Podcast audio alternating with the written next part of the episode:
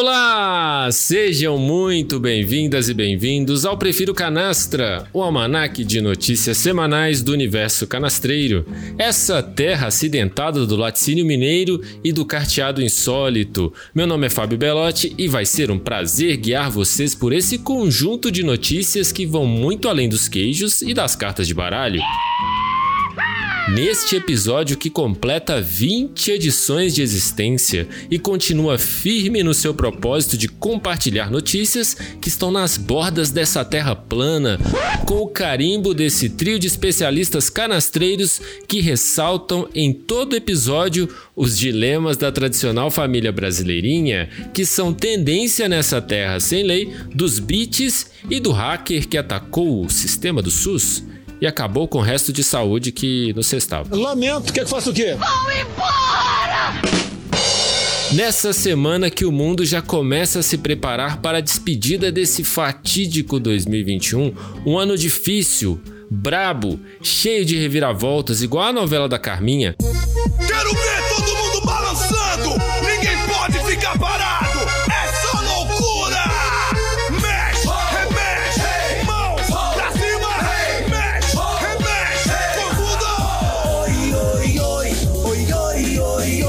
Mas que temos a China descobrindo um acampamento extraterrestre no Dark Side of the Moon?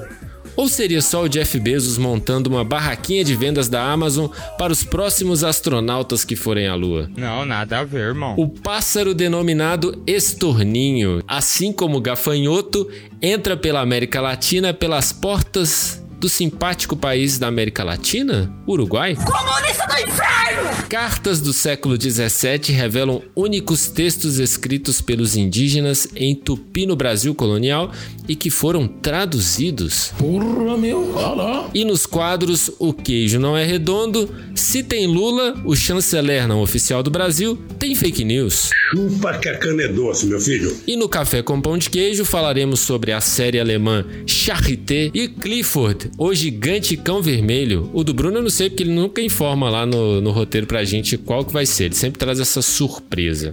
Assim, tipo, eu acho que você passou dos limites com essa introdução. E se você gosta desse arranjo arranjado aqui, nos indique para aquele seu amigo, amiga, pai, mãe, primo chato e até aquela paquera.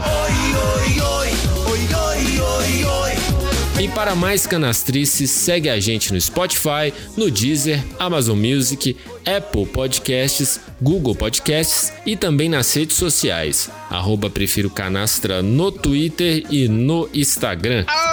Aí eu pus moral, viu? E este é o resumo do episódio gravado no dia 12 de dezembro de 2021. Chega mais! Vem dançar até cansar.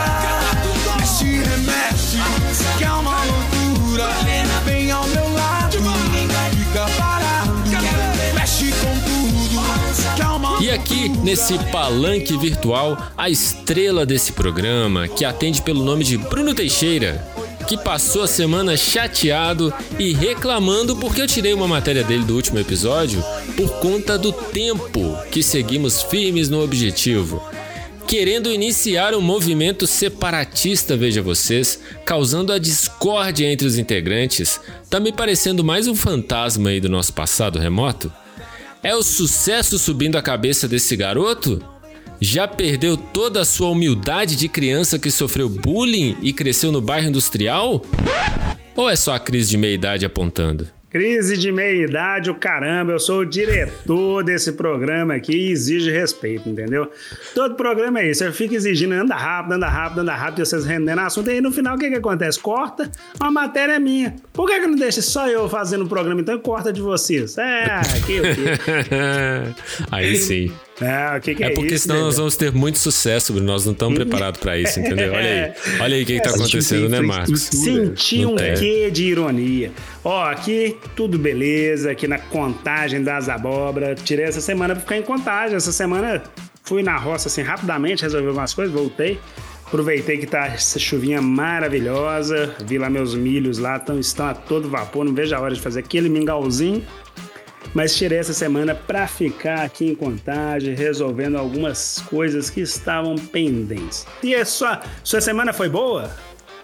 Foi ótima, foi ótima minha semana. Eu vou falar minha semana na frente do Marcos, então, olha só. Isso, não vou finalizar vai, hoje. Vamos fazer um triângulo aqui, passa pro Marcos depois. É, depois vou passar pro Marcos. Mas, olha só, segunda-feira, dia 6 de dezembro, foi o meu aniversário. A gente gravou aqui dia 5 de dezembro. Eu não recebi os parabéns nem no dia da gravação e nem durante a semana. O que, que aconteceu essa semana? O Bruno mandou 200 mil mensagens no grupo nosso aqui do Prefiro Canastra, exigindo, brigando e não sei o que, maior crise de meia idade aí perguntando por que, afinal de contas, eu tinha deletado uma matéria dele, sendo que eu deletei uma minha também. Mas é por causa de tempo do programa que a gente está tentando otimizar. É, fora isso, né? Fora o meu aniversário, comemoramos, o pessoal lá no Rio fez uma festinha para mim, meus colegas de trabalho, compraram um bolinho, salgadinhos.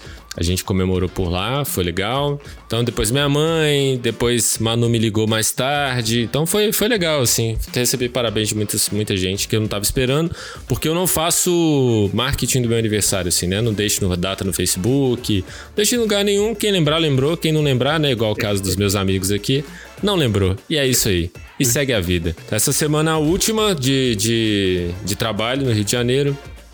É, quem acompanhou minha saga aí para pagar as horas, eu não consegui tudo, mas foi mais da metade, o que já tá bom. Mas no atual momento eu só tô pensando nas férias, vem logo. Fui no cinema ontem com a Manu, assisti um bom filme que eu vou indicar aí no Café com Pão de Queijo. É isso. Marcos Paulo Pedrosa Alves, este... aliás, não esteve aqui, né? Não esteve aqui, não me deu parabéns. Olha, eu fiquei feliz ouvindo você falar como é que foi sua semana, porque você teve pessoas que lembraram do seu aniversário. Fala sério, você teve Por gente, teve amigos. Essa, esse grupo aí, essa quantidade de pessoas que você falou que receberam, que te deram parabéns, é mais ou menos a mesma quantidade de pessoas que eu recebo parabéns, entendeu? Então é, é isso aí, é a vida de adulto, cara, que chama isso aí. Não tem festinha com bolinho mais. Já era. Claro entendeu? que tem, velho. Então, choque assim? de realidade no Prefiro Canastra.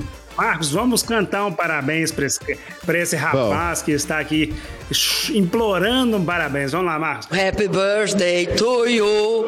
Happy birthday to you. Happy birthday. Happy birthday to you.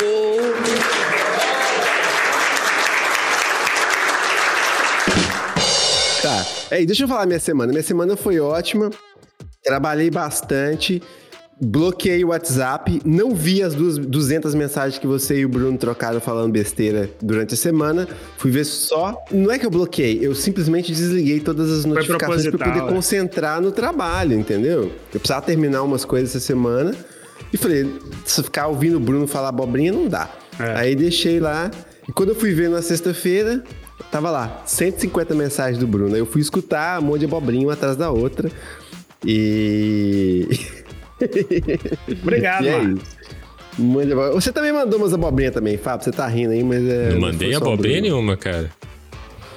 E foi isso, cara. Minha ah, semana foi essa, um correria. Mas foi bom. É. Vamos seguir, vamos começar logo, que eu tô doido pra falar das minhas cartas Tupi-Guarani aqui. Bora lá então. Bora pro nosso quadro de notícias.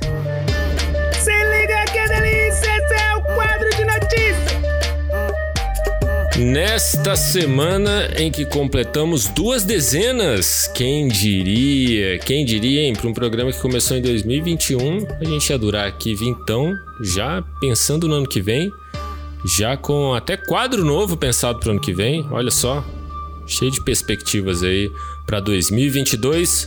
Mas nós vamos começar com uma matéria do G1 que nos conta uma quase uma curiosidade, né? Porque tá tão longe da gente assim que fica quase como uma curiosidade. Mas teve um robô chinês, o Shang E4, não sei se é assim mesmo que, pro, que pronuncia, mas fica aí como Shang ou Chang E4, que está explorando o lado oculto da Lua desde 2019. E essa semana eles compartilharam uma foto de uma estrutura em formato de cubo, captada aí pelo robô. De acordo com o site Our Space, ligado à Agência Espacial da China, o registro foi feito em 3 de dezembro. Em tom de brincadeira com internautas, o site ligado à agência espacial disse que a estrutura se parece com uma cabana, olha aí. O ponto está a cerca de 80 quilômetros da atual posição do robô, que deve se aproximar do cubo dentro de até 3 meses. Isso aqui eu achei mais curioso, assim. 80 metros, demorar tipo 3 meses para se aproximar? Caralho, né? Anda pouco o robô, bem pouquinho. Depois de decolar da Terra em dezembro, o módulo de exploração Tiangue 4 aterrissou na Lua em janeiro de 2019, tendo escolhido a região da cratera de Von Karman, não sei se é assim que pronuncia, como seu destino. Diferentemente da face da Lua mais próxima da Terra, que está sempre voltada para o nosso planeta, nenhuma sonda nem qualquer módulo de exploração espacial havia pousado no outro lado da superfície lunar.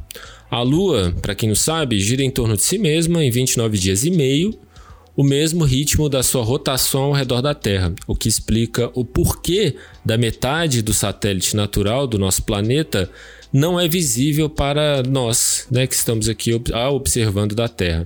A face oculta é montanhosa e acidentada, cheia de crateras, enquanto o lado que a gente enxerga tem várias superfícies planas para o pouso e por isso que é mais fácil as naves pousarem nessa superfície que a gente enxerga.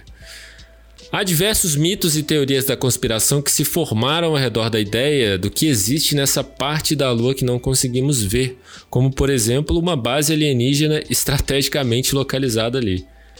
E essa imagem do rover chinês reacende algum desses mistérios. Mas seria o Jeff Bezos como um, um, um, pedaço desse, desse mistério com o seu pirocão voador, ali já preparando um posto interplanetário de vendas da Amazon, Marcos? Ah, eu acho que deve ser. Cara, mas essa notícia é muito interessante, né? A primeira delas, o primeiro ponto é, tipo assim, a China mandando uma sonda pro lado escuro da Lua. A, a Lua que até pouco tempo atrás era exclusividade dos americanos, né? Dos Do russos tipo assim, também, ah, né? Acho que os russos também já tinham ido, né? Não sei, agora eu fiquei na dúvida. Mas tudo bem. É, agora nós já temos três países, se for o caso, que chegaram na Lua, que já é uma coisa que começa a democratizar a Lua aí. Mas ir é. pro lado escuro da Lua é uma dificuldade, porque, como você mesmo disse, né, Fábio? A Lua tem essa característica interessante de que ela, por causa da gravidade da Terra, ela não gira, então ela sempre tem um lado virado para nós e o outro virado pro, para o espaço escuro. E tem milhões de lendas, né? E de, de, especulações sobre o que existe do lado escuro. Tem revista em quadrinho. Naquele filme do. Tem o, tem o, tem o, o, o disco do Pink Floyd, né? é, mas o disco do, Pink, do Pink Floyd, é, eles não, não abordam essa questão, né? É só o nome mesmo. É, só o nome. Só o é. Dark Side of the Moon mesmo. É. E tem o filme do, dos Transformers também, que eles sempre, sempre vê uma nave de fora destruir a Terra, eles sempre param atrás do, da, do lado escuro da Lua para poder se esconder da Terra e é, escapar da detecção antes de atacar. É muito interessante isso. Tô curioso para saber o que, que é, para ver se isso é alguma coisa. Provavelmente deve ser uma formação rochosa aí que coincidentemente parece uma pedra, uma caixa quadrada. Mas vai que, né? Nunca se sabe. Vamos esperar é. E, tá, e assim, né? Pela distância que eles falaram aqui também, 80 metros, não tá tão longe assim, né? Se fosse uma é. coisa realmente surpreendente, acho que daria para ver mais. Eu nem sei se eles divulgariam, assim, se realmente eles não achassem tipo, que não fosse nada, sacou? É. Acho dificilmente seria compartilhado se realmente fosse um alienígena ou uma é. estrutura é. que desse para realmente entender que foi construída, saca? Sim. Eles iam investigar primeiro, tentar ver se dava para aproveitar alguma coisa e depois, ah, daqui a uns 5 anos divulgar. É, até porque é, o robô vai demorar três meses para deslocar 80 metros, né? Então seria facilmente capturado e destruído, né? é, pisado. Caramba, Porque... né? Eu fiquei pensando muito nisso, assim. Nem, nem um carrinho de controle remoto, né? Por menor que fosse as rodinhas dele, demoraria tanto tempo assim, cara, para percorrer Mas 80 é metros. Causa, eu, eu, eu, acho suspeito que é por causa do, da, da energia, né? É, ele é da energia aí, solar, né? E, e não tem energia solar, e não tem sol do lado escuro da lua, né? Então, não, isso, isso não é uma verdade, devagar. você sabe disso, né? Se ele é movido a energia solar, como que não tem sol, cara? Senão ele não andava, ué. Cara, não sei, você tem que perguntar pro chinês. Não, não, tem não, não mas. Da lua. Tem, ah, tem sim, desculpa. Tem sim, cara. Desculpa, tem, sim. Tem sim Isso aí é um dos verdade. mitos que dizem, né? É, é, é, Olha o Marcos fake news, Olha o fake news aí. Eu caio todas. Não, é, a Terra gira e aí ela passa. É, claro. Que o sol tá batendo. Claro. É, Talvez demore três meses porque não tem sol sempre, então ele só vai conseguir andar quando é, tem talvez que pelos próximos três meses, talvez ele vai isso. conseguir deslocar só isso, né? É. Estorninho no Brasil, notícia do UOL. Estorninho, para quem não sabe, é uma ave considerada praga com potencial de se espalhar e ela está deixando especialistas e agricultores em alerta e por minha conta eu coloco desespero no sul do Brasil. Bom, galera, a pequena ave que, junto com outros fatores, contribuiu para a extinção do pica-pau bico de marfim, que é o pica-pau do desenho, notícia que foi dada aqui no Prefiro Canaça em algum episódio passado. Ela é natural da Europa, Ásia e norte da África e velha conhecida dos agricultores norte-americanos local onde ela foi introduzida no passado e se tornou praga. Lá eles lutam ano após ano contra essa espécie. Os estorninhos estão entre as 100 piores espécies invasoras de acordo com a União Internacional para a Conservação da Natureza. E o maior problema é justamente a capacidade de adaptação da ave ao ambiente, seja o ambiente rural ou urbano. Eles são onívoros, como a maioria das aves, e além de causar desequilíbrio nas populações de insetos, devoram grãos e frutas, se deslocam em nuvem e pode transmitir doenças. Na América do Sul, ele foi introduzido por alguém muito inteligente na Argentina, na década de 80, e então começou a formar populações. Tomou conta de Buenos Aires, se espalhou para o meio rural e chegou até o Uruguai. Bom, do Uruguai, os estorninhos chegaram ao sul do Brasil, assim como outras pragas, como javali, gafanhotos e o zagueiro Canaps, que jogava no Galo na época que o Ronaldo Fenômeno jogava no Cruzeiro. Bom, segundo a engenheira florestal Silvia Ziller, a solução seria captura e eliminação dessas aves. Isso foi o que ela disse ao UOL, antes de se espalhar pelo Brasil. Enfim, é... a curiosidade que eu trago aqui é que as pragas, pelo jeito, sempre chegam pelo Uruguai, né? Bem estranho isso. Podem comentar, eu também tenho comentários sobre isso. Eu só queria falar o seguinte: primeiro, assim, é, é impressionante, né? A gente já falou aqui do javali, chegou pelo Uruguai. Teve aquela nuvem de gafanhotos que a gente também comentou em algum momento, que veio da Argentina e assim, passando pelo Uruguai. E agora você tem essa praga de estorninho subindo pelo Uruguai. Pelo amor de Deus, gente, vamos fechar a, a, fronteira com o Uruguai ali, porque parece que a coisa tá feia, né? Tá difícil, né? É, é mas eles passam mas... pelo ar, cara. Não ia adiantar fechar é, a fronteira, né? É uma, é uma, é uma, sabe, é uma metáfora. é uma metáfora. Você entender. Será que, será que as, aquelas, aquelas pragas, assim, do, do, do, mundo antigo, assim, da época de Jesus lá, da, das bíblicas... Não, será que elas partiam do Uruguai também? Será que começavam no Uruguai? Só pode. Acho que sim. Só pode, não é possível, né? Não, e assim, hoje estamos em 2021, mas o primeiro registro de estorninho no Brasil, que inclusive foi no Rio Grande do Sul, foi feito em 2014 por um observador de aves. Qual que é o nome, Marcos, dessa profissão aí? Quem fica observando, tirando foto de aves? Ué, não sei. Enfim. Ai, cara, hoje... tá na ponta da língua aqui, viu, Bruno? É, esqueci o nome. É. Birdwatcher? Ornitorrinco. Não, e é, ornitólogo, alguma coisa assim, é, né? Tem um filme, é. cara, tem um filme português que é sobre isso. Ah, é? Mas enfim, hoje já estão em quatro cidades do Rio Grande do Sul. É, e lá nos Estados Unidos, eles estimam que, o, o, que os estorninhos provocam um prejuízo de um bilhão de dólares ao ano, em prejuízos principalmente né, com a agricultura. É, o estorninho ele é considerado um, um do, uma das causas que levou o pica-pau, o bico de marfim à extinção, pela, pelo, a, a, forma de agir, eu acredito que até pelo volume de, da população, a forma que uhum. eles deslocam em nuvem, eles invadem ninhos de outras aves. Então eles retiram os ovos, jogam os ovos no chão e tomam aqueles ninhos. Então, como eles têm o costume de chocar nos ocos da, das árvores, onde os pica-paus também chocavam, é, eles acreditam que, o, que o, os estorninhos inibiram o, aumento da população de pica-pau. Enfim, nossa, hoje é, eu tô pela competição, Pela competição ah. com o ninho, né? Isso, eles invadem o ninho. E uma hum. curiosidade, enquanto o Fábio está pesquisando alguma coisa ali, os estorninhos foram introduzidos nos Estados Unidos, Marcos, por um farmacêutico. Hum. Eu não lembro bem o ano, mas imagina para quê? Para facilitar, veja que farmacêutico com a visão né, ampla, para facilitar a adaptação dos eu, europeus à América. Ele foi Ah, vou trazer um fantástico. passarinho da Europa para familiarizar aqui, para eles né, se identificarem com esse passarinho. Até a Fantástico. introdução do pardal no Brasil foi, foi, Foi. Um, um bem maior. Cara, É, olha. eu pesquisei aqui inclusive- rapidão, Marcos. Porque aí. eu pesquisei aqui, é, o Marcos estava certo, é bird watching mesmo, mas bird watching, que é o observador de pássaros, o ornitólogo, ele é, ele é cuidador, na verdade, de pássaros, então ele não é observador. Ele Ah. cuida dos pássaros. E- e aqui, estudioso aqui em também, né? português, é um estudioso, exatamente, um estudioso de pássaros. E aqui, esse bird watching que se fala em inglês é o passarinhar, né? Que eu nunca ouvi essa expressão. Nem Mas eu. diz aqui que é o passarinhar, isso de observar os pássaros. Nada a ver. Hum. Então eu prefiro bird watching. É, mas ó, deixa eu falar, esse passarinho parece com o pardal, ele tem o mesmo tamanho do pardal, só que ele é bem mais bonitinho que o pardal. Ele é né? mais bonito, ele é mais bonito.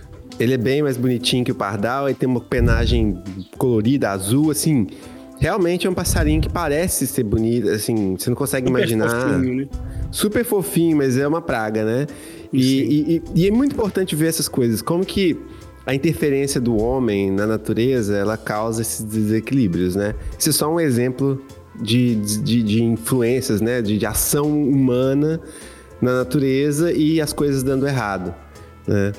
A gente vai falar de mais algumas aqui bem rapidamente no futuro do programa, né? Sempre. Mas é só um Ah, exemplo mas, cara, tem que pensar, é. Assim, tudo em excesso faz mal. Imagina um tanto de Bruno aí. Imagina. Um tanto de Bruno. tu é? pega o- um monte de Bruno vindo do Uruguai, cara. Melhor não falar. Eu jeito. lá, né? Mas Não você tem já jeito, imaginou, né? Ô, cara, mas agora falando sério, eu vi essa bióloga falando que a, que a captura e, e- e- e- e, né, e eliminação é, dos bichos. fala sobre Não tem isso. como fazer isso, né, Bruno? E vai Concordo. adiantar? Assim, a fronteira com o Paraguai, com o Uruguai tá aberta, como o Fábio falou. Os passarinhos é. voando. Não tem como, não vai adiantar. Ela se eliminasse 100% das aves na América do Sul, né? Exato, Aí, mas como talvez que sim. faz isso, né? Pois é. E quem também. impe- Eu não sei se são aves migratórias, mas não deve ser, né? Mas elas Não, poderiam só vou pequeno começar porte, a né? descer. É. Poderiam começar a descer dos Estados Unidos. Assim, já era, esquece. Né? É melhor Já a gente era, aprender a lidar. Mas, ô Marcos, eu é, provavelmente não tinha essas aves aqui na América do Sul na época dessas cartas aí, Marcos, que você tanto queria Não. falar. Tinha, não tinha. Eu vou falar aqui, eu vou ler alguns trechos da notícia do, do Terra sobre as cartas e uns trechos das cartas, porque esse é um assunto que eu achei muito interessante quando eu vi. Eu tava super curioso para saber o que, que tinha né, nessas cartas que eu vou mencionar agora e eu consegui finalmente trazer alguns detalhes. Então, é, o título da notícia é Cartas do século XVII revelam únicos textos escritos pelos indígenas em Tupi no Brasil colonial. Olha que massa. Então a gente tem aí pela primeira vez é, documentos históricos escritos por indígenas na língua deles se comunicando. A gente vai ter a, a- a a conversa dos indígenas entre si sem a tradução, sem a interferência dos portugueses. Então, é, vou ler aqui. Então, os únicos documentos do período colonial escritos por indígenas em tupi antigo foram finalmente traduzidos para o português. São seis cartas trocadas entre potiguaras que lutaram em lados opostos na insurreição pernambucana, que aconteceu de 1645 a 1655. Elas trazem informações sobre negociações para uma eventual rendição de um dos lados, né? Além de outros detalhes da disputa, da disputa entre portugueses católicos e holandeses eh, calvinistas. A tradução foi feita por Eduardo Navarro, um pesquisador da Faculdade de Letras e Ciências Humanas da USP, que é um especialista em tupi antigo e em literatura do Brasil colonial. Né? É, essas cartas elas faziam parte do arquivo da, campanha, é, da Companhia das Índias Ocidentais, que foi aquela empresa formada na, na, na Holanda, tinha ocidental e oriental, estava no arquivo das ocidentais. E esses são os primeiros e únicos documentos escritos pelos próprios indígenas em Tupi até a independência do Brasil, né? E aí, como é que essa história começou? Foi o seguinte: os holandeses tentaram invadir Salvador em 1625, né? Que era a capital aqui do, do Império Português. Eles foram derrotados rapidamente, mas eles conseguiram levar um grupo de indígenas potiguaras de volta para a Holanda. Nessa depois dessa derrota, né? Entre eles estava o indígena chamado Pedro Poti e Antônio Paraopeba, né? E eu achei muito interessante também é, os nomes, né? Pedro Poti, nome indígena, Antônio Paraopeba, né? Nomes cristãos indígenas. E aí, se for parar pra pensar no Brasil hoje, a gente não tem isso mais, né, cara? Você não tem pessoas com sobrenome indígena no Brasil. Olha, que, olha como que a, a, a, a demografia brasileira mudou, vamos dizer assim, né?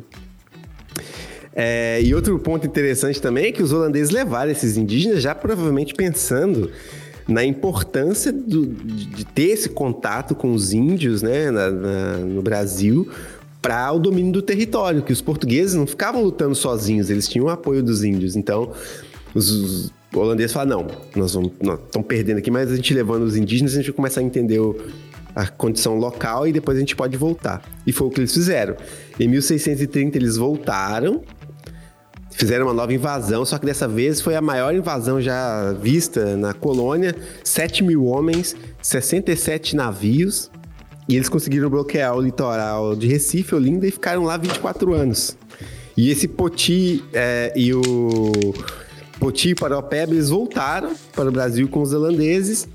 E é aí que começou o contexto das cartas. Porque os, os dois, os, o Poti e o, e o Paropeba voltaram para o Brasil. O, Maurício de Nassau, que, que foi o, o governante, assim, o administrador da, da colônia holandesa no Nordeste, contro, controlou a colônia por 24 anos, depois ele teve que voltar para a Holanda e, por, por causa de uma, de uma confusão entre protestantes e católicos, começou a insurreição pernambucana. E aí os indígenas que estavam do lado dos holandeses começaram a trocar cartas com os indígenas que estavam do lado dos portugueses. E aí nessas cartas, é, o líder indígena Felipe Camarão, que era um indígena militar, tenta convencer o Poti, que era um representante que estava do lado dos holandeses, a se render. E apela para o parentesco entre os dois e para as tradições dos índios. Então, essas seis cartas são do ano de 1645, a primeira de agosto e a última de outubro. É, elas, foram, elas foram, essas cartas foram é, escritas por as cartas que o Poti mandou de volta, né, para o para o Camarão, Felipe Camarão, nunca foram encontradas, então a gente só tem um lado da conversa, né? Mas o resumo dessa história é de que o cacique teria respondido, né? O cacique Poti teria respondido que não poderia lutar ao lado dos portugueses que escravizaram e mataram indígenas. Então parece que tinha essa essa, essa disputa, assim, o lado indígena que estava com os, com os holandeses talvez não enxergavam a, a vamos dizer assim, a, a parceria dele com os holandeses como escravização, né? E aí aqui, ó, eu vou ler para finalizar alguns trechos das cartas que foram traduzidas que eu acho muito interessante, ó. Então assim, a leitura vai ser talvez um pouco difícil porque a forma como, né, tá escrito não é tão corrente.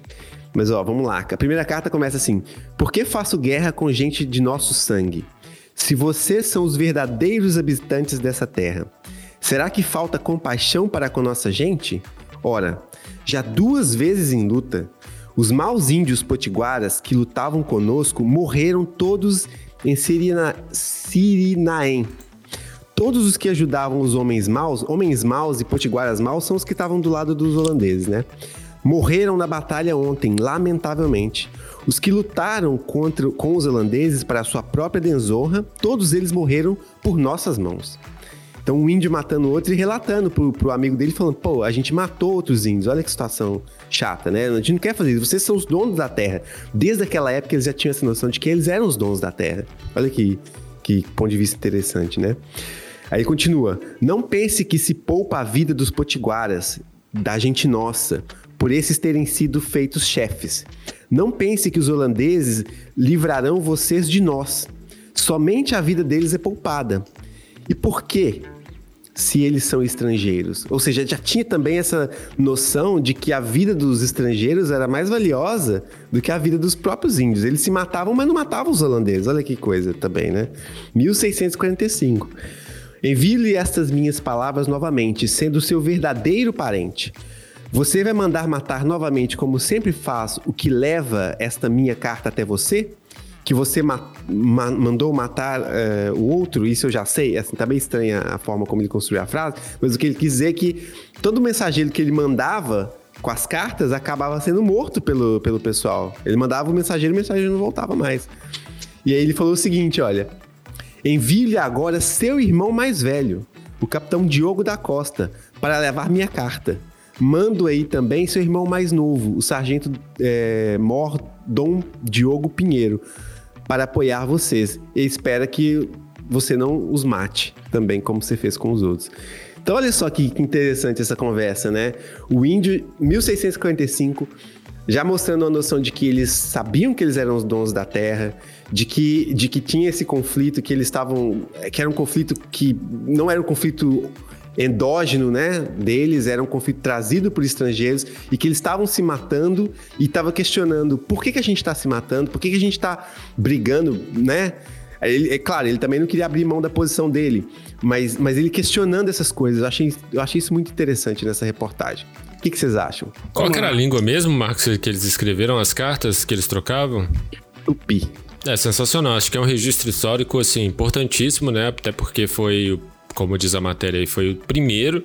Não tinha, não tinha ainda registro, né? Obviamente que existia, devem existir mais cartas trocadas entre indígenas de etnias diferentes ou da mesma etnia até, mas que é muito legal, né, cara? Ver como eles se articulavam, como eles já tinham essa reflexão sobre, sobre a terra, né? Sobre quem era. Dono, assim, eu não acredito que eles se consideravam dono, né? Mas que eles tinham direito, porque eles estavam lá antes dos portugueses chegar, né? Isso é meio que. É meio que óbvio, assim. Mas eu acho que é um baita registro, viu? Eu acho que é um grande registro pra gente começar a refletir. É, que pena que são pouquíssimos e podiam achar mais, né? Achar essas respostas, por exemplo, completar é. essa narrativa dessa troca de um com o outro.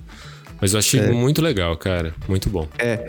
O. o só, um, só um minuto, Bruno. O, ele não usou o termo dono, ele falou verdadeiros habitantes dessa terra. Olha o diretor, é, mano, boa. me cortando. É, as cartas que foram enviadas de volta, elas provavelmente foram destruídas pelo, uhum. ou pelo receptor ou pelos portugueses, que não Sim. viam valor em registrar. Sim. Como os, os, holandeses perderam a guerra e voltaram para a Holanda, eles uhum. provavelmente arquivaram as cartas na Holanda. Essas cartas estavam na Holanda. As coisas Sim. que ficaram no Brasil, a gente sabe o valor que elas tinham naquela época. Nada, né? Isso não devia não, ter valor zero. É.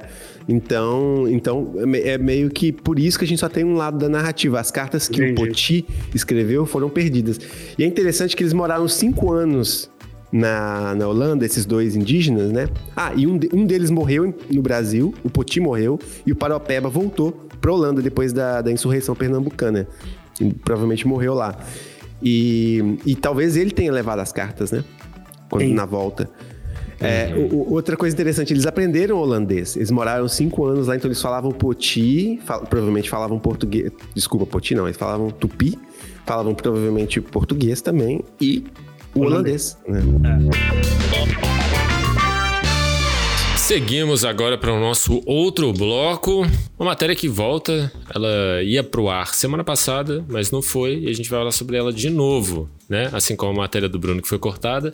Essa aqui também foi cortada da semana passada, mas a gente volta para ela porque ela não é tão temporal assim. Claro que a gente vai descrever um fato que rolou, né? Que é, é, é o Oscar dos queijos, é datado, mas eu acho que como repercussão acho interessante assim, até pra gente entender como isso acontece. E já que a gente fala tanto de queijo, né? E aí teve um brasileiro que participou, né? Que foi jurado no, no, no Oscar do queijo, que atende também pelo nosso, pelo nome assim do nosso companheiro companheiro aqui, Bruno, Bruno Cabral, o nome dele, e ele provou cerca de 100 queijos em um único dia.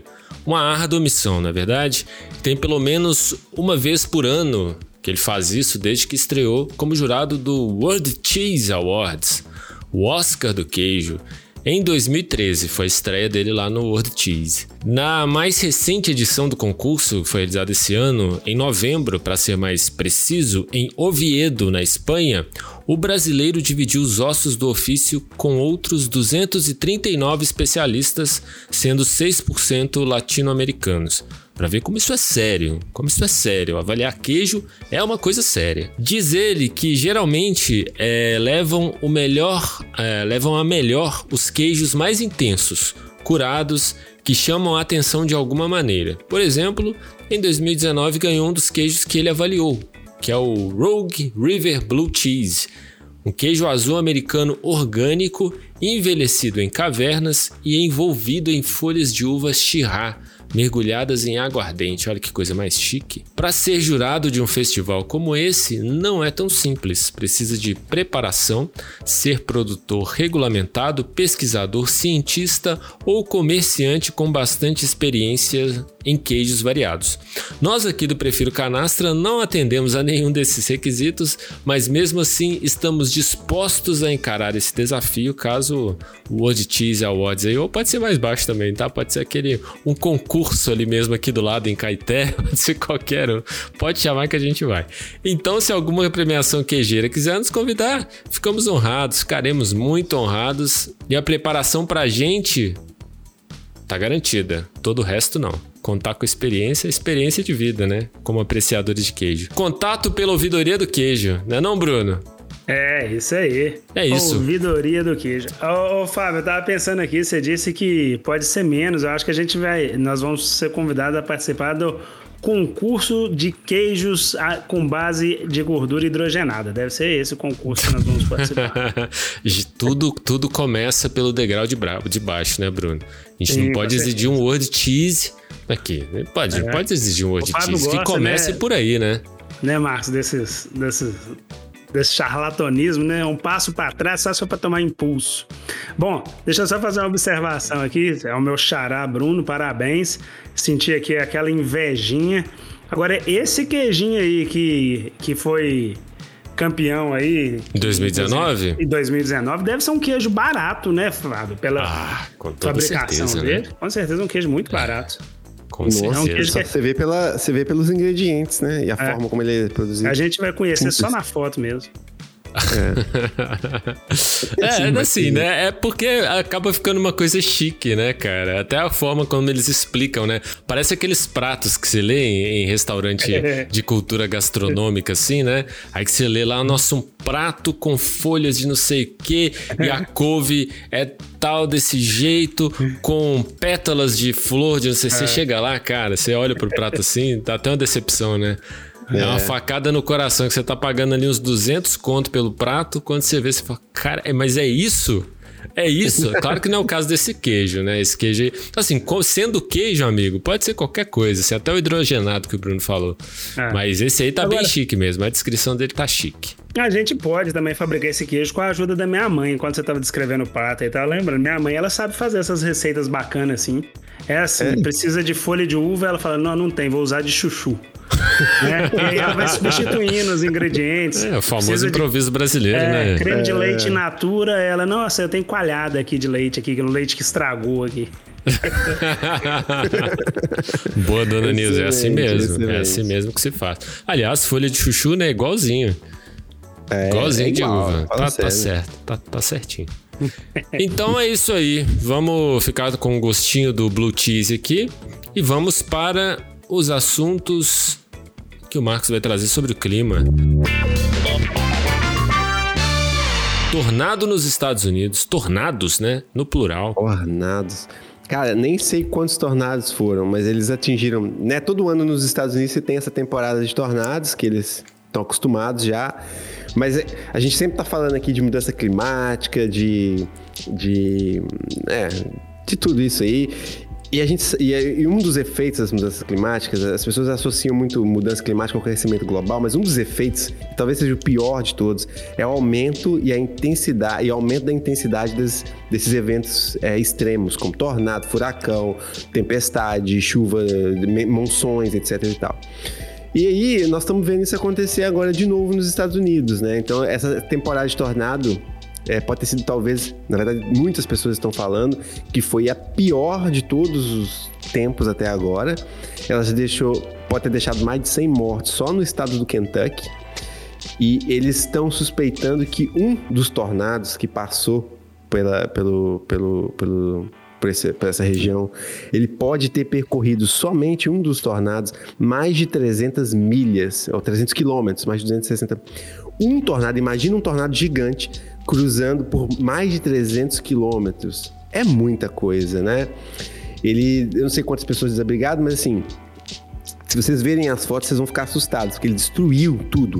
Teve um, um- um- um trem que tava na linha, ele levantou a- um trem 70 metros no ar e jogou em cima de uma casa, velho. Um trem de ferro. Então você se imagina, né?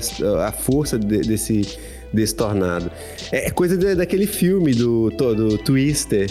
Lembra? Sim, sim. Em 1995.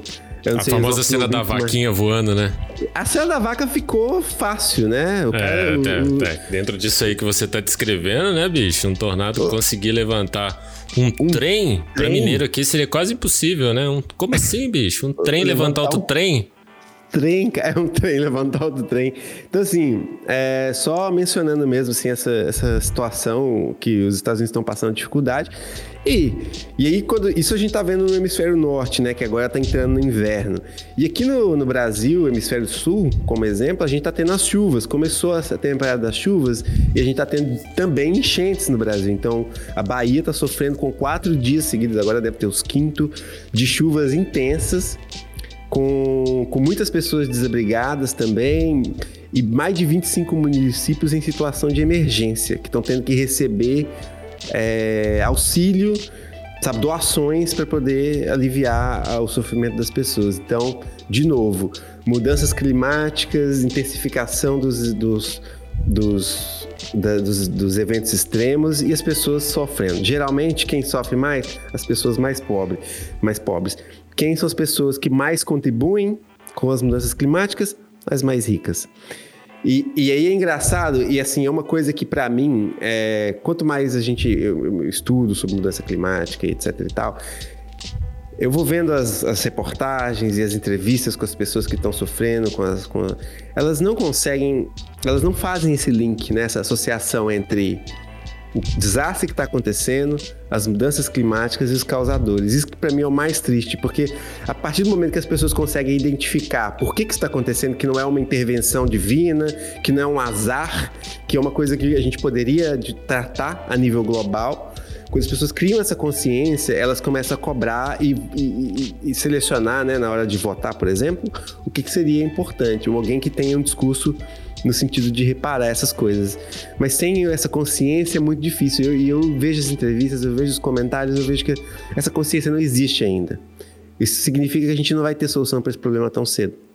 Porque enquanto não gerarem consciência do que causa esse tipo de problema, a gente vai continuar tendo, né? O pessoal geralmente ah, culpa o prefeito por não ter se preparado, por não ter reparado a ponte X, Y, né? O prefeito não tem a culpa sozinho da chuva ter vindo da força que veio. Então, a gente tem que olhar outros culpados e esses culpados estão numa esfera um pouco maior, né? É Ah, isso. eu acho que inclusive a gente tem que se preparar e preparar as próximas gerações para coisas piores, assim, climáticas. Sim.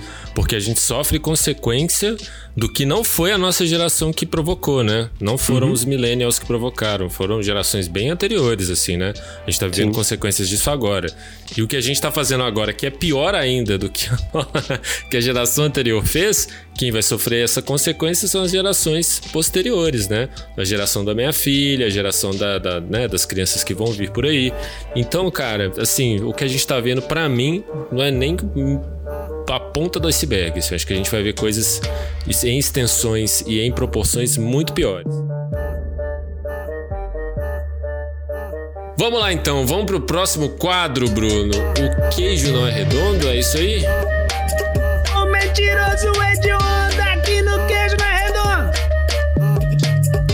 Vídeo protesto na Argentina que não é desse ano, é de outro ano. Mas o que que causou tudo isso? A simples presença do nosso querido futuro presidente? O ex que vai ser futuro, né? Esse, futuro, esse- esse sim é o futuro, ex-futuro. ex, Não sei. É, Ex que futuro. saudade, que saudade. Mas só do cara pisar em Não, solo futuro argentino. ex-presidente. Não ex-futuro. Ex-futuro presidente. É, não. Não, sei. futuro ex. Futuro ex. Não, que esse seja. futuro, é porque ele é o nosso ex e é o futuro. Atual esse futuro Esse- presidente. Bom, Ele é o Ah, nosso entendi. ex. E aí, ano que vem, ele é o nosso futuro presidente. Nossa, mas pode ser muito assim. Ex-futuro significa, ah, ele tentou, mas não conseguiu, entendeu? Ô, gente, ele é vocês um querem que eu vou ali fazer um ex-futuro. lanchinho enquanto vocês discutem isso? Eu, eu prefiro falar futuro ex do que ex-futuro. Muito Tá bom, bom, Marcos, você tá bom, ganhou. Marcos. Então vai Galera, lá, fala pra mim o que, que aconteceu, o Bruno também. Essa semana circulou nas redes aí, no Facebook, principalmente, um vídeo mostrando protestos na Argentina com os dizeres. Na parte superior lá da, do vídeo vinha escrito, abre aspas, Esquerda destrói a Argentina e o burro esquerdista no Brasil ainda quer o nove dedos ladrão de volta. Fecha aspas. E na parte inferior do vídeo, falando que a, abre aspas, a maldita TV brasileira esconde isso de você. Fecha aspas. Resumindo, a culpa é do PT e da Globo, como sempre. Hum. Bom, eu quero só aqui é, chamar a atenção, o Fábio já disse aí que é uma fake news pro amigo bolsonarista. Eu tenho amigo bolsonarista, então assim, por mais que o vídeo tenha ali as cenas é, assimiladas a dizeres que encantam vocês, que vocês querem acreditar, que é justamente aquilo que toca no seu ego, dá um Google, galera. Faz uma pesquisa. Porque assim, por, ino, por ironia, o vídeo é de 2017. Esse vídeo. Não é a esquerda que está protestando, é a esquerda também, mas uma boa parte da população argentina.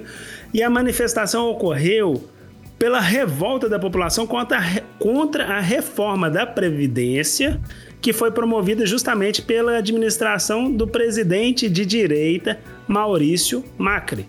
Então, as imagens que vocês estão compartilhando aí é um protesto contra um governo de direita.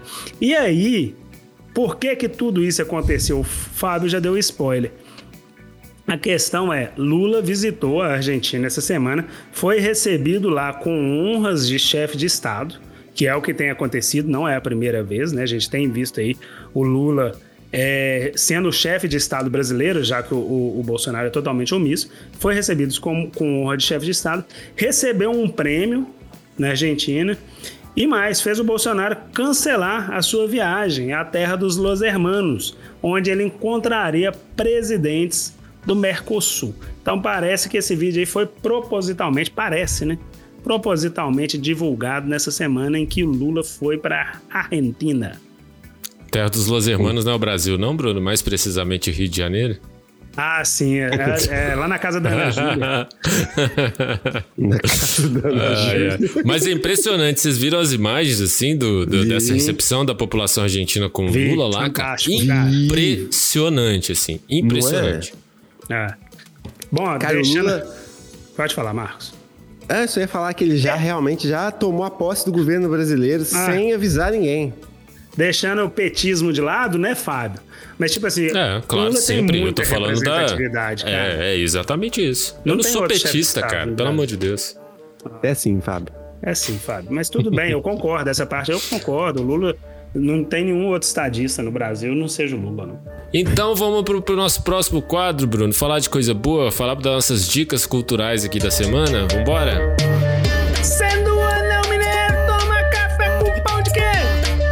Café com pão de queijo, aquela hora, ó, eu tô até especialmente essa semana, já que eu tô em casa, né? Resolvi comemorar aqui com um cafezinho, um bom cafezinho aqui, do Cerrado Mineiro. Já tomaram esse? Um café do Cerrado, bom, bom não café. Também não. Um bom café, não vou falar a marca porque a gente não tá sendo patrocinado, né? Quando a gente for, eu posso Três revelar a marca aqui pro nosso. Ô, Bruno, caramba, bicho. é, é esse mesmo, é muito bom, viu? Fazer propaganda aqui, que ele é realmente bom. E aí, tô aqui, ó, comer o cafezinho, só não tem pão de queijo, mas tudo bem. Tô com o cafezinho, já é metade, é 50%, pra gente falar das nossas dicas culturais da semana. O que, que a gente tem, viu por aí, e a gente quer indicar e trazer para vocês. Vou começar essa semana porque o meu vai ser super rápido, porque ontem eu fui no cinema com a Manu, como eu falei aqui no, no, no início aqui do programa, a gente estava jogando uma conversa fora ali no início, e eu fui assistir um filme, obviamente, um filme super família, que é o Clifford, que é o Gigante Cão Vermelho, que é baseado numa animação da, da, dos anos 2000 aí, né? Os anos 2000, é assim, da virada ali, 99 para 2000. Uma animação que ficou muito famosa nessa época, que tinha uma, uma menininha que era dona de um cão, que o cão crescia e ficava vermelho. Só que assim, eu nunca entendi muito bem, até porque eu já não assistia muita animação desse tipo na época, apesar de ter uns, o que, uns 16, 15, 16 anos aí, né? Foi a época que a gente entrou na UT, mas que já não me chamava tanta atenção, mas eu lembro de ter visto alguns episódios, porque passava no SBT, mas é aquele tipo de animação que ela se resolve em um episódio só. Então essa lore do, do, da série, ela não aparece o tempo inteiro. Então a gente nunca sabe por que, que o Clifford, o cão vermelho, é daquele tamanho fica sempre essa coisa assim pendurada no ar, né? A gente sabe, é naturalizado na, na, animação. Aquilo ali é daquele jeito, o cão é daquele tamanho, é um cão gigante mesmo, é, é, muito grande, tem uns 3 metros. Ele é daquele tamanho e ok, todo mundo aceita isso numa boa. A vizinhança aceita, todo mundo aceita, o cão mora com a menina e beleza. E aí tem esse filme, agora que eles fizeram, é, em 2020, é, estreou, tá, tá estreando agora, tá nos cinemas, é realizado aí com produção da Paramount em que eles resolvem explorar um pouco da lore, assim, do, do, do filme, por que, que o Clifford é daquele tamanho, não fala muito por que, que ele é vermelho, mas isso também não interessa muito, porque aí eu acho que desdobra coisas, assim, que não tem explicação na animação e não, no filme também não teria explicação. Mas que é muito bacana, assim, os conceitos que o filme traz, apesar de ser aquele filmão de sessão da tarde, sabe, super pipoca, mas que a garotada que tá ali dá muita risada, porque é realmente engraçado, é atravessado pelas questões que a gente tem cansado de falar aqui, né? É uma menina, a mãe da menina é divorciada, a gente não sabe, também fica pendurado no ar. Adoro isso dessas animações, cara. Que pendura essa coisa no ar e foda-se. A vida é assim, cara. Você não fica sabendo de tudo, né? É, se ela tem pai, se ela não tem, a gente sabe que o pai não aparece em momento nenhum. Não existe pai na vida dela. Isso é muito legal, porque ela vive com a mãe elas estão com problemas financeiros e de repente esse cão aparece na vida da menina que sofre bullying na escola, porque ela é bolsista de uma escola super cara. Então aí esse cão aparece. E aí tem a, a figura a figura masculina aparece de uma forma engraçada, na forma do tio da menina, que é meio que um encostado assim, sabe? Que a mãe precisa viajar e em determinado momento o tio vai tomar conta da menina. E a menina tem meio que um trauma assim com o tio, porque ela, ele abandonou ele na, ela no metrô algumas vezes quando ela era pequenininha. Então tem uma, uma série de, de conflitos ali entre os dois que vão se resolvendo quando o Clifford aparece assim na história e traz mensagens super positivas, assim, super legais para as crianças que estavam lá. Você vê que eu escutando as crianças mais velhas conversar, até a Manu mesmo conversando com ela depois, que as crianças entendem o que está se passando ali. Apesar de ser muitos temas adultos, muitas coisas que eles exploram, assim, coisas muito sem pudor, eu achei despudorado até algumas coisas em relação a, a por exemplo, uma hora que eles vão no veterinário e tem que colocar o termômetro no cachorro. Aí eles questionam, pô, mas onde que coloca esse termômetro no cachorro? Não tem pudor para falar que é no cu que coloca o termômetro no cachorro, saca? Assim, claro que eles não falam desse jeito, mas todo mundo entende que é lá, sacou? Vale muito a pena aí é, assistir com a criançada. Fica a dica: Clifford, o gigante cão vermelho. Muito Bacana. bom, Fábio. E legal que o Fábio foi falando... rápido, né, Marcos? Nossa, ele simplesmente. Ele foi assim, tipo, coisa de 30 Sintético, segundos. falei que eu ia falar é, rapidão. É, parabéns. É... Ah, deu você. Não sei, eu só queria comentar rapidinho aqui que eu tava olhando, enquanto você falava a foto do filme aqui no, no Google, eu achei, eu achei a computação gráfica bem, bem, bem pobrinha, né? Ah, é, a CG não é uma das melhores coisas do filme, não. Mas não incomoda. No início não. você acha que eu fiquei meio incomodado assim no início, mas depois isso é bem resolvido, cara. Não incomoda tanto, não. Hum. Até porque é produção da Paramount, assim, né? Não, é, é um estúdio de médio para cima, mas que no Clifford aí, no, em todo caso, não foi tão bom a CG, não. Mas dá pro gasto. CG, muito o bom. O Clifford né? convence, convence. É, tem que ver pra crer. Bom, deixa eu atropelar o Marcos aqui. Vamos Atropela. lá. Tá calor aí, Fábio? Tá calor, bicho. Tá calor, tá abafado. Na Alemanha eu sei que tá frio, Marcos. Então você não vai sentir muito Carai. tesão nisso, não. Mas hoje eu não vou trazer notícias nenhuma, nada, nenhuma sugestão de filme. Vou trazer sugestão mais uma vez de cachoeira, coisa que eu amo. E aí, hoje eu vou tentar vencer o Marcos, porque toda vez eu fico irritado com isso. Eu vou falar em tal lugar, Marcos. Já fui. Já fui. Todo lugar que a gente fala, o cara já foi. Você já foi em cabeça de boi, Marcos? Não, onde fica isso? Sabia que você não tinha ido. Yes. Ele, ele, tem, ele tem uma cabeça de boi. É, o lugar oh, escondido. Isso. E é pertinho de BH, 130 km. É, galera, quem quiser conhecer, vale super a pena. É famoso, tá ficando famosinho assim, meio que devagar. Mas é um lugar sensacional. Talvez um. Conheço não, Bruno. Nunca tinha ouvido falar, velho. Sério? É. Tá no município de Itambé do Mato Dentro, que se não me engano tá entre os, um dos é um dos municípios mais seguros de Minas Gerais, onde tem menor índice de violência. Itambé do Mato Dentro. Cabeça de Boi fica a 50 quilômetros de Itabira, que é a cidade grande, assim, mais perto. É... E aí é o seguinte, lá tem um festival de cachoeira, água pra caramba, saca? O, o nome, assim, a Cabeça de Boi é o apelido, o nome lá é Santana do Rio Preto. É, lá já em Itambé do Mato Dentro tem uma cachoeira muito gostosinha, que é a cachoeira do, fini, do funil. Você paga um, um valor e, e, pode entrar. Em Cabeça de Boi mesmo, quando você vai para lá, tem pouca ó, opção de hospedagem ainda. Eu relativamente achei a hospedagem super caro. Tem, não é nada absurdo, mas tipo assim, achei caro pela estrutura da cidade. Mas assim, tem um lugar que era de graça, hoje é pago, que eles chamam de balneário, que é um lugar que concentra muita água, que só lá tem umas quatro cachoeiras. Entre elas tem uma, duas cachoeiras bem famosas em Minas, que é a Cachoeira do Intancado e a Cachoeira das Maçãs. E aí nesse lugar também tem um, um lugar que chama Lajeado, que é um poço. Fica ali muita criança nadando e tal, bem gostoso, uma água muito gostosa. E na noite, de cabeça de boi, tem um barzinho lá super gostoso que o nome é. Esqueci o nome agora, deixa eu ver aqui se eu encontro aqui. Ah, beleza, hein? Pera aí, galera. Pera eu tô olhando vai, aqui vai, as imagens aí. aqui, Bruno. Ó, eu tá aqui interessante, hein, cara? Bonito lá. Lá é bom legal, pra caramba, viu? Achou que Serra do né? Espinhaço é. lá?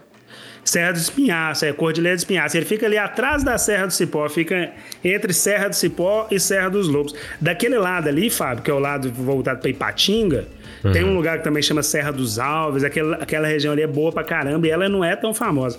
Galera, o bar lá é Bar do Seu Agostinho.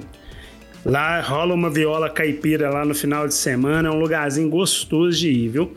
Então é assim, é, Cabeça de Boi tem esse lugar que é o balneário, que concentra várias cachoeiras e um poço. Tem uma outra cachoeira no sentido contrário do balneário, que é a Cachoeira do Lúcio, que é uma cachoeira muito gostosa, porém gelada, porque é na sombra. E o Pocinho, que fica ali perto da praça do, do, do distrito, que é uma água parada, porém limpinha, dá para entrar criança tal. Excelente. Só uma observação: em cabeça de boi, mal, mal pega celular da Vivo, viu? Os outros operadores, quem tiver pode desistir, não pega não. Cara, é do jeito que eu amo, perfeito, longe de tudo. Nem celular pega, maravilhoso. É, a minha recomendação é uma série da, da, da Netflix chamada Charité esse RT é um hospital que existe aqui na Alemanha. Ele foi fundado em 1700. Cara, perdi aqui a data do. do... É alguma coisa 88, Marcos. Não, não, não. O, o hospital foi fundado em 1710. Ah. Pra ideia. Olha só, um hospital em né? 1710 é muito velho. A série, que é a série do Netflix, ela se passa em 1888.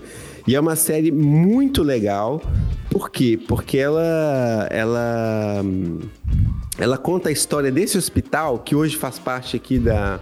Ele é um hospital universitário da Universidade Humboldt aqui em Berlim. E ele conta a história desse hospital que durante muito tempo foi o principal hospital do mundo, né? E, e nessa essa primeira temporada conta a história do período onde você tinha ali convivendo na mesma universidade na mesma universidade, na mesmo, no mesmo hospital universitário, vários personagens históricos famosos, muitos ganhadores do prêmio Nobel. Por exemplo, não sei, eu vou falar os nomes aqui, devo, estar tá massacrando o nome dos caras, mas Rudolf Virchow, que foi o fundador da, do sistema moderno de, de saúde. Robert Koch, que é o cara que descobriu o bacilo da tuberculose.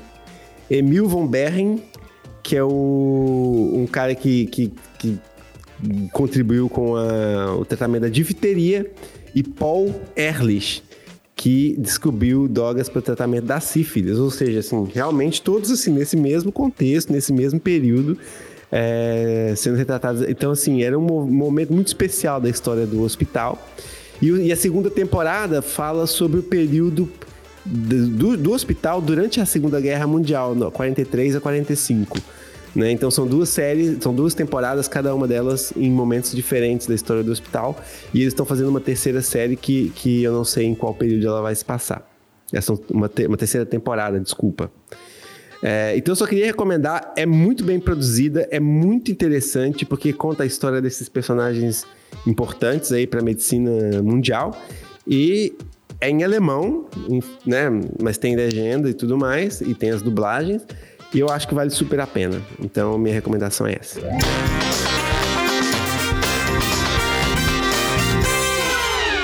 Boa. Vamos agora para os nossos avisos finais.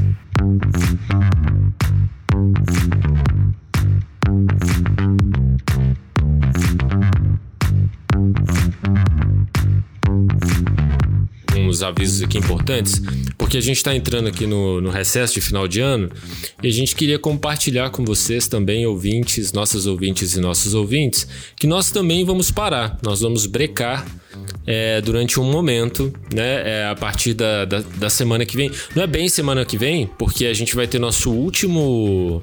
Nosso último episódio, número 21, semana que vem, né? Esse episódio rotineiro aqui, de notícias e tal. E a gente também vai ter uma ouvidoria do queijo, que vai ser um episódio à parte, que a gente também vai gravar e vai sair logo depois desse episódio. A gente, a gente não sabe o dia certo. Esse episódio, o, décimo, o 21 deve sair entre terça e quarta-feira, né?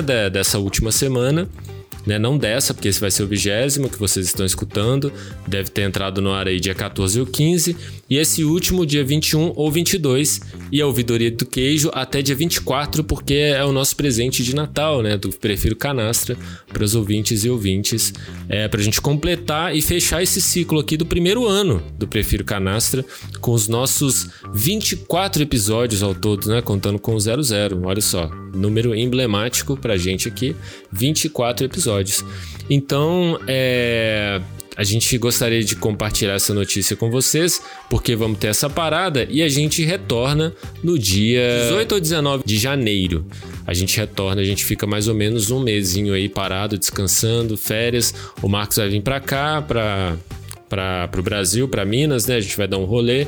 Quem sabe também a gente tem algumas surpresas aí, grava algumas coisas juntos aqui para compartilhar com vocês depois. Mas a gente vai voltar a falar isso no, no- no próximo programa, mas já vamos, né, trabalhando isso aí, porque a gente vai ficar parado, mas não quer dizer que a gente não tá fazendo mais, né? A gente a gente faz só dar uma parada de férias mesmo. E para manter, como é que faz, Bruno? Como é que a galera ajuda a gente, além de compartilhar os episódios, comentar aí no boca a boca da nossa existência? Como é que faz? Como é que faz mais? Ah, é isso aí. Escuta, compartilha, indica, manda sugestão, crítica, dica, qualquer coisa lá no prefirocanastra.gmail.com. E aí, nós temos também redes sociais, né, Fábio?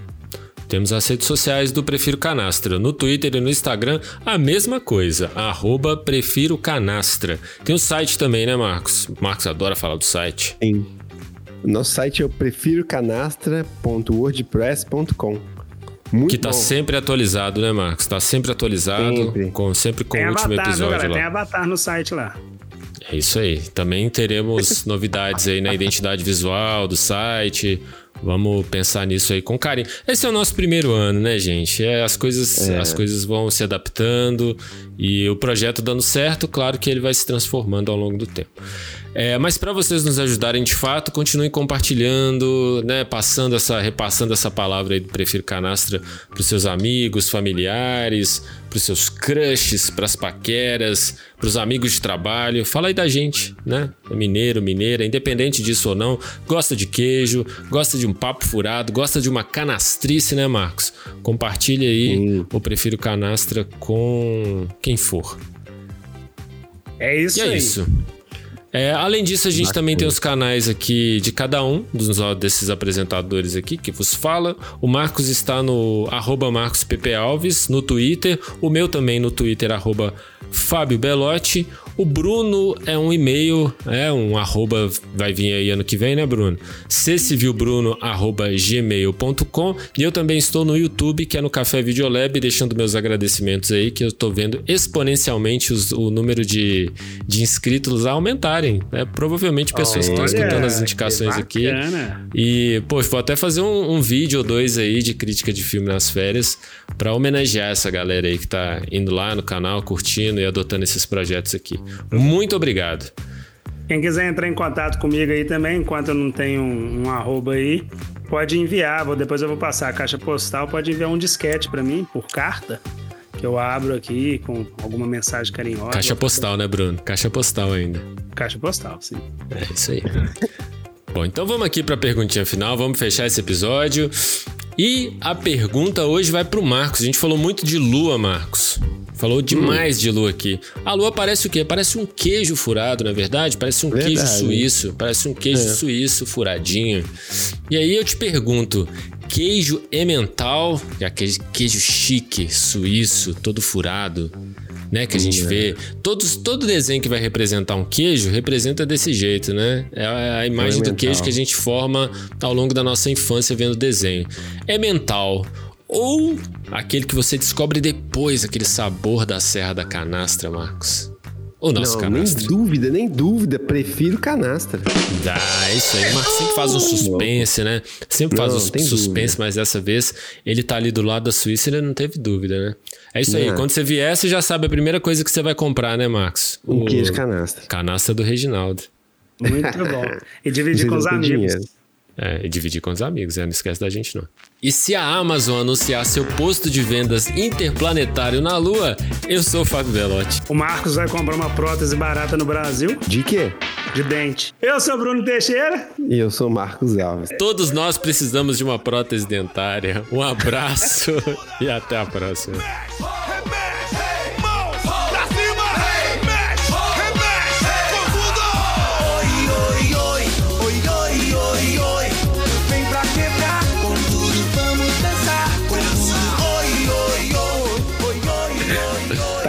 Assim, cara? Tá dando pra ver? Tá, aí, tá não, tá Não, não, tá não, eu tá não, tá não.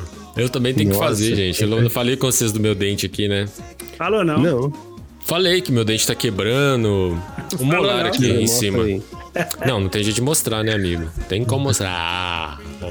Dá, Tem um buraco ali no meio dele, velho. Tem um buraco. Hum. O dente foi tipo quebrando, sabe? Foi quebrando pedacinho por Isso é pedacinho. praga do Marcos? ó. E é, pois é. E agora eu vou né? ter que. Só que não é canal, porque não tá doendo. Ele só foi quebrando. E aí eu vou ter que, acho que fazer uma peça, né, pra colocar ali no lugar.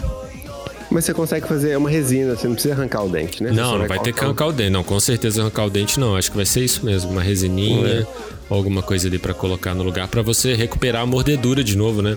Porque É. tudo, tudo que eu mordo entra, cara. Entra ali pra dentro da gengiva. Eu tenho que ficar com fio dental o tempo todo tirando. né? Nossa. Uma merda. Dentro da gengiva, caramba.